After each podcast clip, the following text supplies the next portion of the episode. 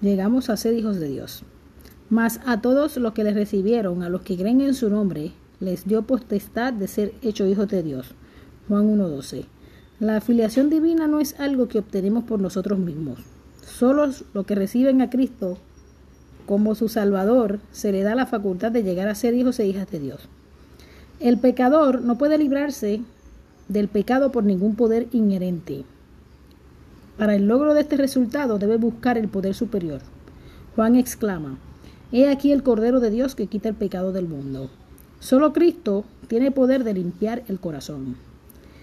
El que busque perdón y aceptación solo puede decir, nada traigo en mi mano, solo me aferro a la cruz. Pero la promesa de la afiliación se brinda a todos aquellos que creen en su nombre. Todo el que venga a Jesús con fe recibirá perdón. La religión de Cristo transforma el corazón, convierte a un hombre mundano en espiritual. Bajo su influencia, el egoísta se convierte en abnegado, porque tal es el carácter de Cristo.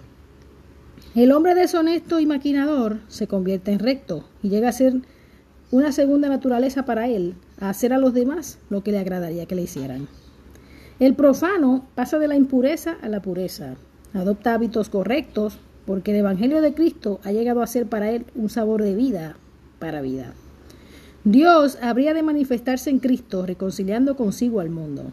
El hombre habría sido degradado tanto por el pecado que era imposible para él en sí mismo entrar en armonía con aquel cuya naturaleza es pureza y bondad. Pero Cristo, después de redimir al hombre de la condenación de la ley, podía impartir poder divino que se uniría al esfuerzo humano.